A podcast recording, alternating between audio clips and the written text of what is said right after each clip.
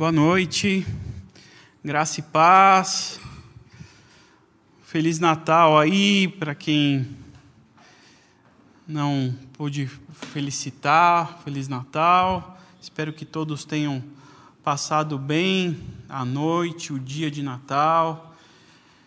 Que um Natal diferente pelas circunstâncias, mas acredito que seja um Natal igual, porque Espero que vocês tenham celebrado Jesus Cristo nessa noite.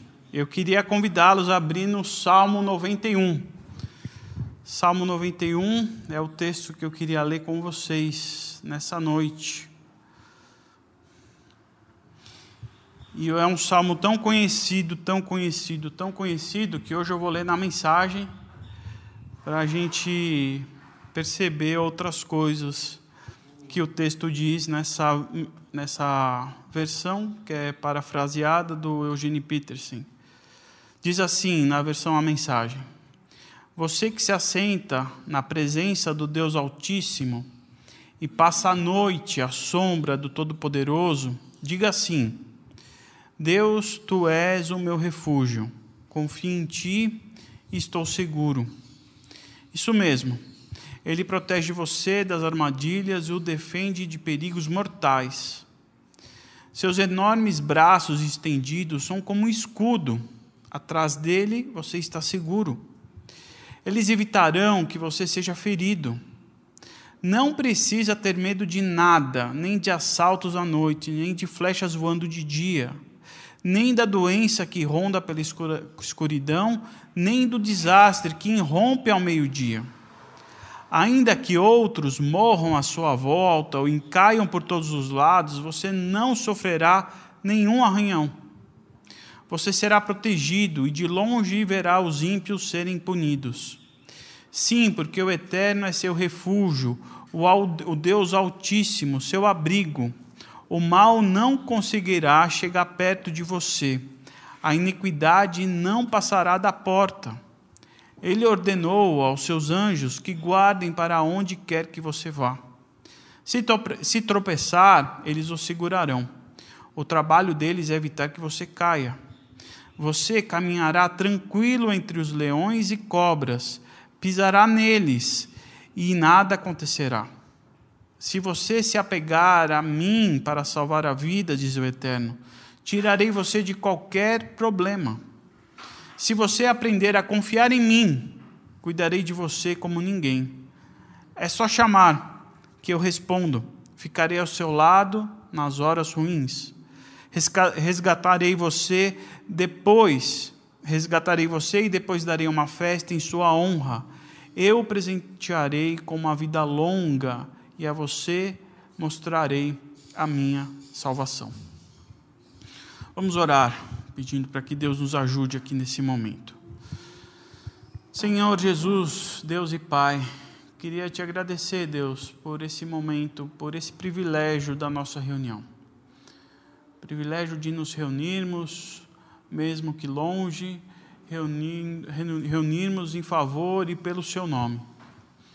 Queremos aqui que o Senhor nos mostre a sabedoria e nos dê entendimento do que, daquilo que o Senhor quer nos falar daquilo que está contido aqui nas suas escrituras, daquilo que diz o Salmo 91 para nós.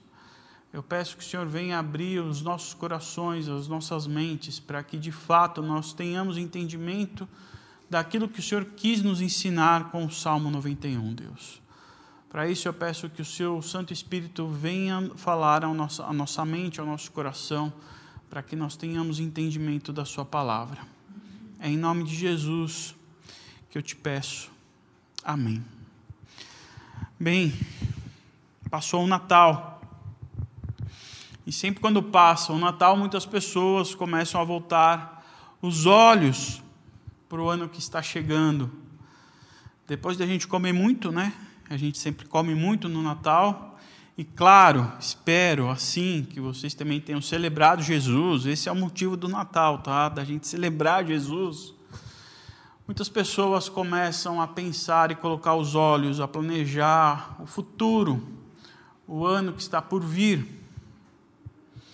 e muitas pessoas gostam de fazer essa passagem do ano cheio de otimismo, cheio de esperança e entusiasmo sobre os próximos 365 dias que estão por vir.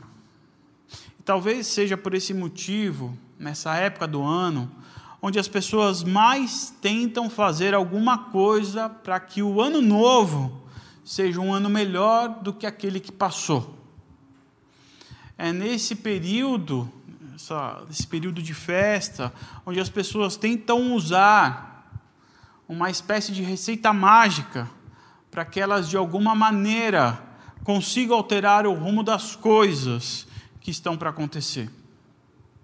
Uma espécie de ajudinha para que nada dê errado. Parece bobagem, mas isso está muito aculturado entre nós brasileiros. E não é uma questão de religião, é cultural, é cultura. Não sei se você já teve essa experiência de passar a virada do ano na praia, na beira do mar. E basta você ter olhado ali e conseguido observar um monte de gente fazendo um monte de coisa para que o ano novo dê certo. São de diversas espécies e de diversas maneiras que você pode ver isso. E não é só na praia. Muitas vezes em casa mesmo, estando em família, reunido com os amigos, a gente pode ver certos tipos de pratos à mesa, o alimento ali específico, roupas, para tentar ajeitar melhor o ano que está por vir. Eu acredito que a intenção dessas pessoas é clara: ter um ano novo melhor. São pessoas em busca de proteção, são pessoas em busca de ajuda. E muitas pessoas fazem isso com o Salmo 91. Eu não sei em quantas casas você já não entrou e viu lá o Salmo 91 aberto, sobre a estante ou sobre uma mesa. Ou quantas vezes você não viu o Salmo 91 sendo usado com essa mesma finalidade que o pessoal usa no final do ano, com esses rituais ou com esses jeitos? O Salmo 91 sendo usado para proteção, para ajuda, tentando evitar o mal que o rumo da vida pode causar. E depois de um ano tão conturbado quanto que nós tivemos, Talvez o que nós mais precisamos nesse momento são das promessas que estão contidas aqui no Salmo 91. Porque há de convir comigo são promessas maravilhosas. Né? Se a gente bater os olhos novamente, o verso 3 diz: Ele protege você das armadilhas e o defende dos perigos mortais. No verso 4, 4, seus enormes braços estendidos são como escudo, atrás dele você está seguro. Eles evitarão que você seja ferido. Não precisa ter medo de nada. Nem de assalto à noite, nem das flechas que voam, flechas voando de dia, nem de doença que ronda pela escuridão, nem dos desastres que irrompe ao meio-dia. Você está protegido e de longe verá os ímpios sendo punidos. Verso 9: Sim, porque o Eterno é seu refúgio, Deus Altíssimo, o seu abrigo. O verso 10: O mal não conseguirá chegar perto de você, a iniquidade não passará da porta. São promessas maravilhosas, não são? E a minha pergunta é: por que elas então não chegaram até nós? No verso 5 que nós lemos, diz: Não precisa ter medo de nada. No verso 6, nem da doença que ronda pela escuridão, nem medo do desastre que irrompe ao meio-dia.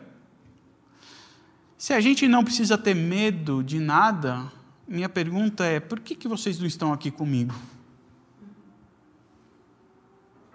Se doença nenhuma pode nos afligir, como está escrito aqui, Cadê vocês, meus irmãos? Cadê vocês aqui? Se não temos medo, ter que, se, se não temos que ter medo, a gente não deveria estar todos aqui reunidos, cultuando, nos livrando e arrancando definitivamente essas malditas ou benditas máscaras, eu não sei o que elas são de fato. Se vocês não estão aqui hoje, será o que nos falta é fé?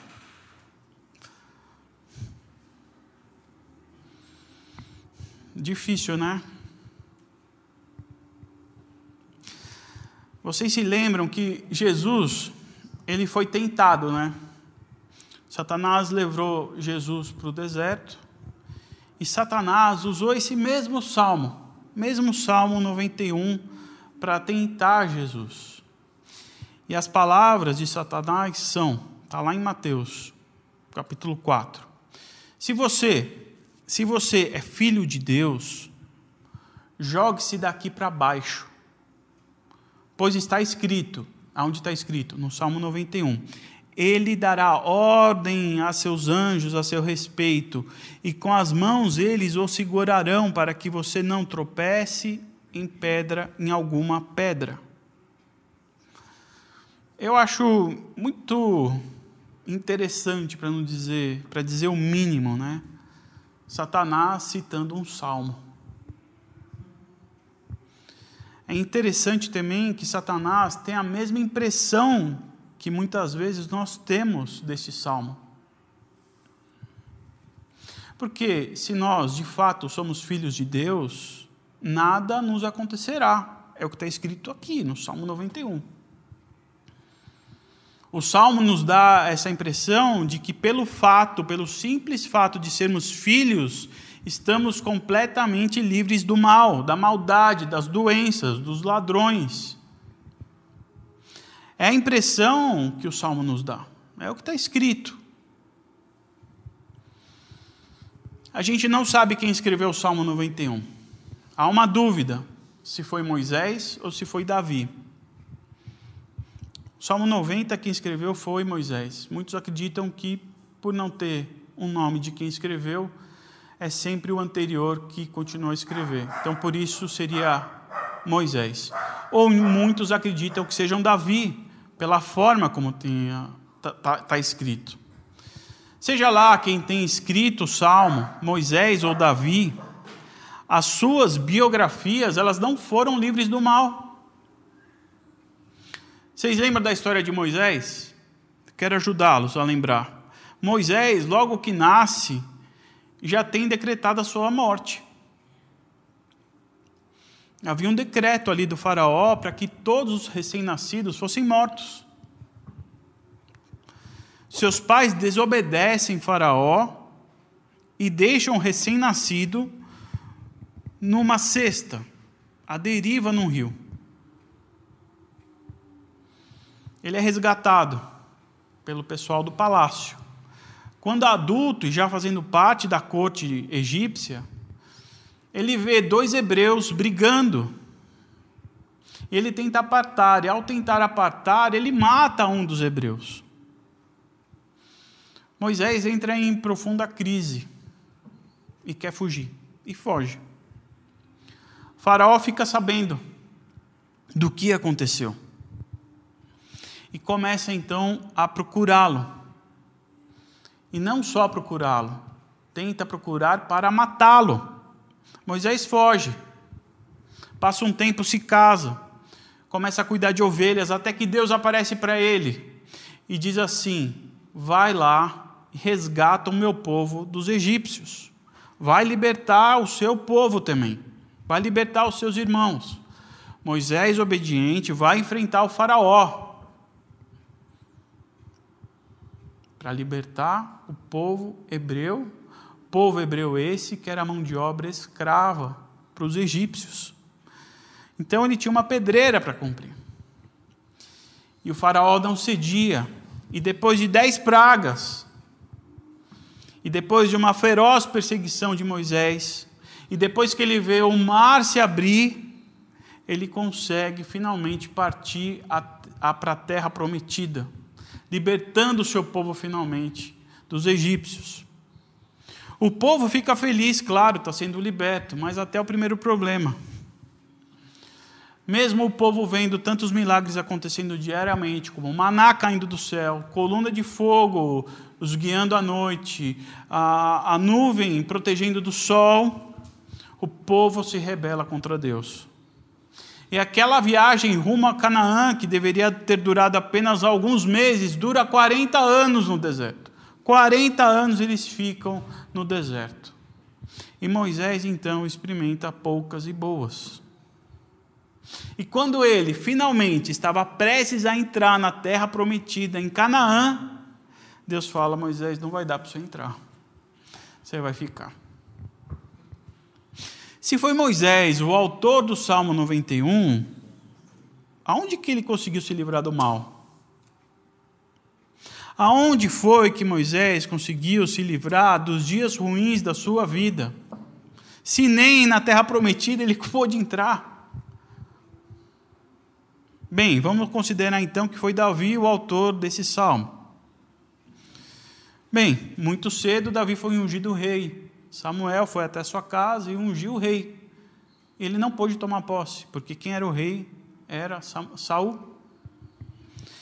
Ele, mesmo sendo rei, não pôde governar. Davi vai enfrentar Golias, derrota Golias. Saul vê isso e leva ele para o palácio, não como rei, mas como chefe do exército de Israel. Davi ele foi tão eficiente, tão eficiente, que despertou um ciúmes doentio em Saul por causa dessa eficácia dele. E esse ciúmes dele fez com que ele começasse a perseguir Davi. E essa perseguição a Davi não é coisinha de trabalho que a gente tem no nosso dia a dia. Era para tentar a vida dele. Saul começou a perseguir para matá-lo. Davi fugiu. Davi se tornou um fugitivo. O exército inteiro de Saul começa a procurá-lo. Anos, anos a fio. Davi teve que se esconder, Davi teve que ficar recluso, Davi teve que viver em cavernas. E Davi esteve à beira da morte muitas vezes. Depois, a duras penas, Davi se torna rei. E sendo rei, ele adultera, sendo rei, ele mata um homem, sendo rei, ele esconde o seu pecado, sendo rei, ele Natã, um profeta, confronta ele do seu pecado. E quando ele se arrepende, o seu pecado custa-lhe um filho. Um dos seus filhos morre por causa do seu pecado. Se ainda não bastasse tudo isso, ele, ainda sendo rei, os seus outros filhos causaram muitos problemas. Problemas esses porque eles queriam tomar o rei do seu pai a todo custo, a todo, a todo jeito, queriam tomar o trono do seu pai à força. Sabe qual a consequência disso? Mais três filhos mortos. Davi era um homem segundo o coração de Deus. E de fato era. Tanto que ele quis construir um templo. Deus permitiu, mas falou: com essas suas mãos sujas de sangue você não vai poder. Deus também impediu que Davi construísse o templo. Se Moisés também for o autor desse Salmo 91, cadê o livramento dos dias maus? Nenhum dos dois, Moisés e Davi, viveram uma vida longe do mal. Os dias maus fizeram parte da vida deles. Mortes de filhos, abandonado no rio, sendo criado como um, um bastardo, sofrendo por causa dos egípcios, sofrendo pelo povo hebreu, sofrendo no deserto com a infidelidade do povo. Mesmo com os dias maus, esse, esses dois, Davi ou Moisés, seja lá quem foi que tem escrito, escreveram, o verso 10: O mal não conseguirá chegar perto de você, a iniquidade não passará da porta. O problema não é o que eles escreveram a respeito do mal. O problema é a forma como nós interpretamos o que está escrito aqui. Porque quando a gente lê o Salmo 91, a primeira impressão que nos dá é que de fato a gente vai ter uma vida isenta de mal, que o mal não vai nos alcançar, que nós estaremos imunes a qualquer tipo de coisa que pode nos acontecer, que será Deus um tipo de guarda-costa, onde nada e ninguém vai conseguir nos tocar que nada vai conseguir nos aproximar, que nós estaremos livres de qualquer arranhão. E o problema é que nós associamos o mal, esse mal escrito aqui no Salmo, como sendo um mal relacionado ao nosso bem-estar, relacionado ao nosso conforto, ao modo de vida que nós levamos. Mas não é sobre esse tipo de mal que Deus quer nos livrar. Não é desse tipo de mal que Deus quer nos livrar. Quando Jesus foi tentado por Satanás, Jesus sabia qual tipo de mal que Deus o livraria. E não era da queda do templo que Satanás estava pedindo para que ele subisse e pulasse de lá. Por isso ele fala para não colocar Deus à prova. Olha como diz todo o texto. Satanás dizendo para Jesus: Se você é filho de Deus, jogue-se daqui para baixo. Pois está escrito: Ele dará ordem aos seus anjos a seu respeito, e com as mãos eles o segurarão para que você não tropece em pedra alguma. Jesus lhe respondeu: Também está escrito: não põe à prova o Senhor, o seu Deus. O que Satanás estava tentando fazer com Jesus, ele estava tentando, a tentação de Satanás para Jesus era em relação à sua filiação. Ele começa: se você é filho, se você é filho, jogue-se daqui para baixo. Se você é filho. E o que Deus quer é nos livrar do mal, quando Ele nos assegura a nossa identidade, a nossa filiação. E filho é aquele que fica debaixo das asas do seu pai. Du estava falando isso. Filho é aquele que é protegido pelo seu pai. Por isso Satanás fala: se você é filho, pule. Se você é filho, saia por aí sem máscara. Se você é filho, pule, pule do, do edifício, que os anjos vão te segurar. Se você é filho, saia por aí sendo responsável, não tem nenhum problema. Satanás quer que Jesus provasse a sua identidade. Nós não precisamos proteger, é, nós não precisamos provar a nossa identidade sendo irresponsáveis. Para nós, o que basta para sermos filhos é estarmos debaixo das suas asas. E quando nós estamos sobre as asas do Onipotente, nós descansamos e nós encontramos paz. Então, o que, que a gente pode falar? A gente então pode dizer que nós estamos à nossa própria sorte, de que Deus não cuida de nós aqui e agora, é isso? Já que esse salmo não é uma verdade, de que maneira que Deus cuida da gente? A gente não pode afirmar em maneira alguma que Deus não cuida de nós. Se a gente afirma que Deus não cuida de nós, nós estamos duvidando da soberania de Deus. Nós estamos duvidando da nossa filiação. E a gente duvidar de, do seu amor e do seu cuidado conosco é algo muito sério. Mas, ao mesmo tempo, temos que lembrar que nós vivemos num mundo onde o maligno vive, está escrito, jaz no maligno. Está escrito. E a maldade sempre vai nos acompanhar, não tem jeito. O que sabemos é que Deus pode sim nos livrar do, do mal. O que é difícil para a gente saber é quando e como. Porque esse quando e como vai depender da sua vontade, de como Ele quer nos livrar do, do mal e por que Ele vai querer nos livrar do mal. Mas que Ele cuida, Ele cuida. E o que a gente precisa ter em mente é que certamente quando o mal vier, Deus estará conosco. Deus talvez não vai nos livrar do mal. Talvez ele possa minimizar o mal, ou talvez apenas ele, se, ele nos ele passe por esse período de maldade segurando em nossas mãos, cuidando de nós dessa forma. Para que a gente possa entender o Salmo 91 e utilizá-los para esse novo ano que está por vir, a gente precisa da ajuda de Jesus aqui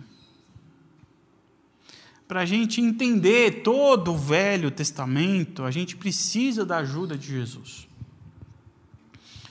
Jesus é a chave hermenêutica para que a gente consiga entender o Velho Testamento, usando uma linguagem bem teológica.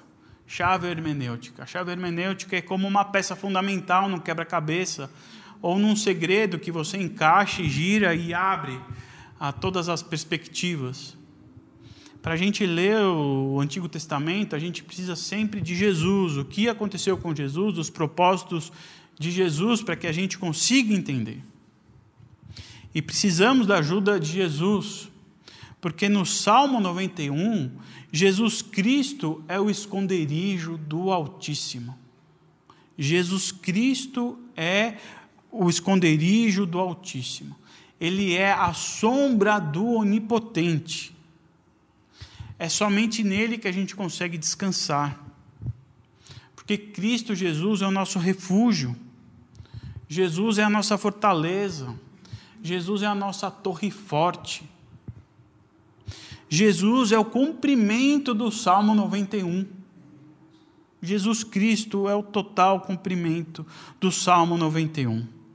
Eu quero ler com vocês Romanos 8, de 31 a 39. Porque John, John Stott, ele fala que Romanos 8, de 31 a 39, é o Salmo 91 do Novo Testamento. E olha que interessante, é bem isso mesmo. Romanos 8, 31 a 39. Estou na mensagem também. Então, o que acham? Deus está ao nosso lado? Assumiu nossa condição e se expôs ao pior quando enviou o próprio Filho haveria alguma coisa que ele não faria por nós de modo espontâneo e feliz? Quem ousaria implicar com os escolhidos de Deus, arrumando briga com ele? Quem ousaria ao menos apontar um dedo?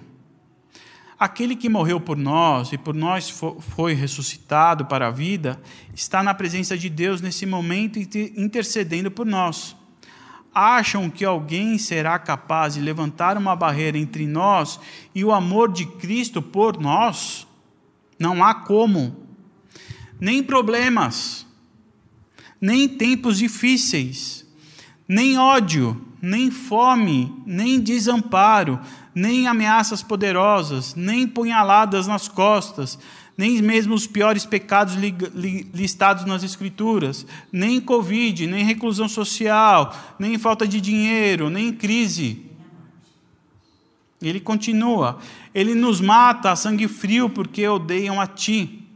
Somos vítimas fáceis, eles nos pegam um a um. Nada disso nos intimida, porque Jesus nos ama. Estou convencido de que nada, nada vivo ou morto. Na outra versão, nem morte, nem vida. Angelical ou demoníaco. Atual ou futuro.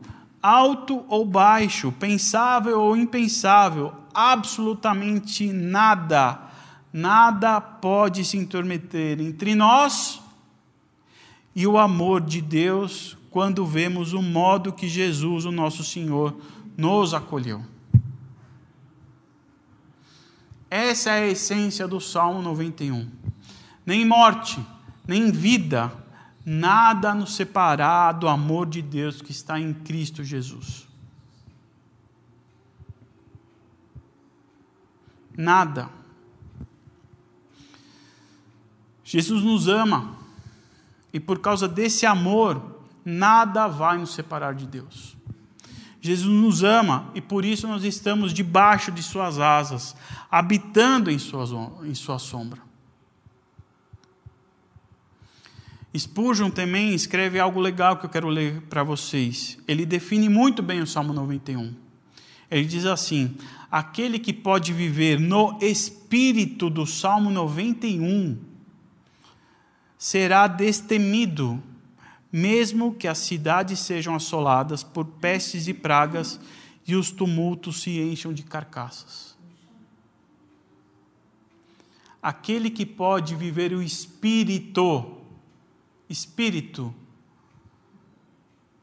e o que a gente tem que aprender é viver esse espírito, essa essência, essa forma do Salmo 91, e não o literalismo do Salmo 91 a forma.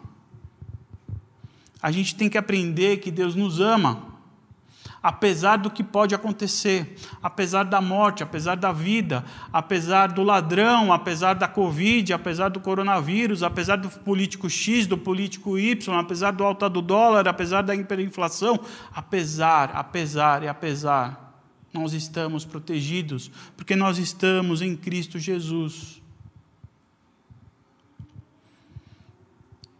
A gente tem que aprender que o Salmo 91 é a certeza que Deus está conosco. Está conosco por causa de Jesus Cristo. E por estarmos em Jesus Cristo, nós estamos ele está nos conduzidos para um lugar onde lá sim não haverá maldade. Onde lá sim a morte nos, não nos assolará.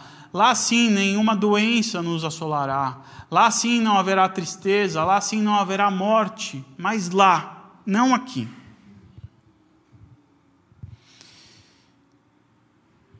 E somente em Cristo a gente pode ter uma vida melhor. Não porque, não pela ausência do mal, mas porque em todo mal que nos que nos vier, Jesus estará com a gente. O Salmo 91 é saber que nada vai nos separar do amor de Deus que está em Cristo Jesus. Que nesse ano novo, já peço aí para o Du e a Camila se prepararem para uma para a última música. Que nesse ano novo que está por chegar, você possa fechar o Salmo 91 que está aberto na sua casa, em cima da estante, e que você abra o Salmo 91 no seu coração. Pode deixar o salmo aberto, não tem problema. Desde que você feche, deixe ele aberto no seu coração. O Salmo 91 aberto não traz nenhuma proteção, gente. É apenas um livro aberto. Apenas um livro aberto. Por mais importante e sagrada que sejam as Escrituras, mas ele é um livro. O que contém aqui dentro é muito importante, mas ele é só um livro. E deixar aberto, no máximo vai juntar pó e deixar a página amarelada, tá? Mas o, que, o espírito do Salmo 91, ele é fortíssimo, ele é poderosíssimo. E ele precisa estar não em cima da sua estante, mas dentro do seu e do meu coração. E que nesse ano novo, o Salmo 91 seja a nossa esperança a esperança de dias melhores, porque esse Deus que abre e estende os seus braços está morando em nós. Porque esse Deus que quer nos proteger demonstrou todo o seu amor quando ele enviou o seu filho. Ele se esvaziou e morreu por nós para isso. Debaixo das asas do Altíssimo, nós somos filhos. Debaixo das asas do Altíssimo, nós não perdemos a identidade. Não deixa que ninguém, nem Satanás, nem os seus desejos, nem a sua vontade, te faça você sair debaixo das asas do Altíssimo. Porque quando você sai debaixo das asas de Deus, você perde a sua identidade. E você, além de estar desprotegido, você começa a cometer coisas impensáveis e inimagináveis. Que você possa viver 2021 debaixo, debaixo dessas asas, que, no, que nos traz paz, que nos traz descanso, que nos traz alívio. Como é bom uma sombra, não é? Imagina aquele dia quente, tórrido, você encontra uma sombra e quando você entra na sombra você fala: Nossa, que gostoso. Esse é o nosso Deus que em meio ao caos que nos assola, que mesmo nós sendo feridos por esse caos, a gente entra debaixo dessa sombra e a gente fala: Nossa, que delícia. É como estar nos braços do Pai, uma criança estando nos braços do Pai. Por mais que esteja doendo, por mais que ela esteja ferida, ela quer ficar no colo do Pai, ela quer ficar no colo da mãe. Não há melhor remédio para uma criança com dor, com febre, doente, do que o colo da mãe. Todos os pediatras recomendam que a criança fique com a mãe, porque a mãe, o pai, traz cura, liberta. Que seja assim o nosso próximo ano. Que 2020, 2021 nós possamos estar debaixo das suas asas assegurados por esse Deus Altíssimo, porque debaixo das suas asas a gente encontra com Jesus. Ele é o nosso refúgio, ele é a nossa segurança, ele é a nossa torre forte. Que a gente tenha um 2021 maravilhoso, não porque vai ser bom, mas porque nós estamos junto com Deus. Camilo e Du vão cantar uma música e depois a Letícia ora. E eu já quero desejar a todos um feliz 2021, cheio de Deus e cheio da presença dEle. Amém?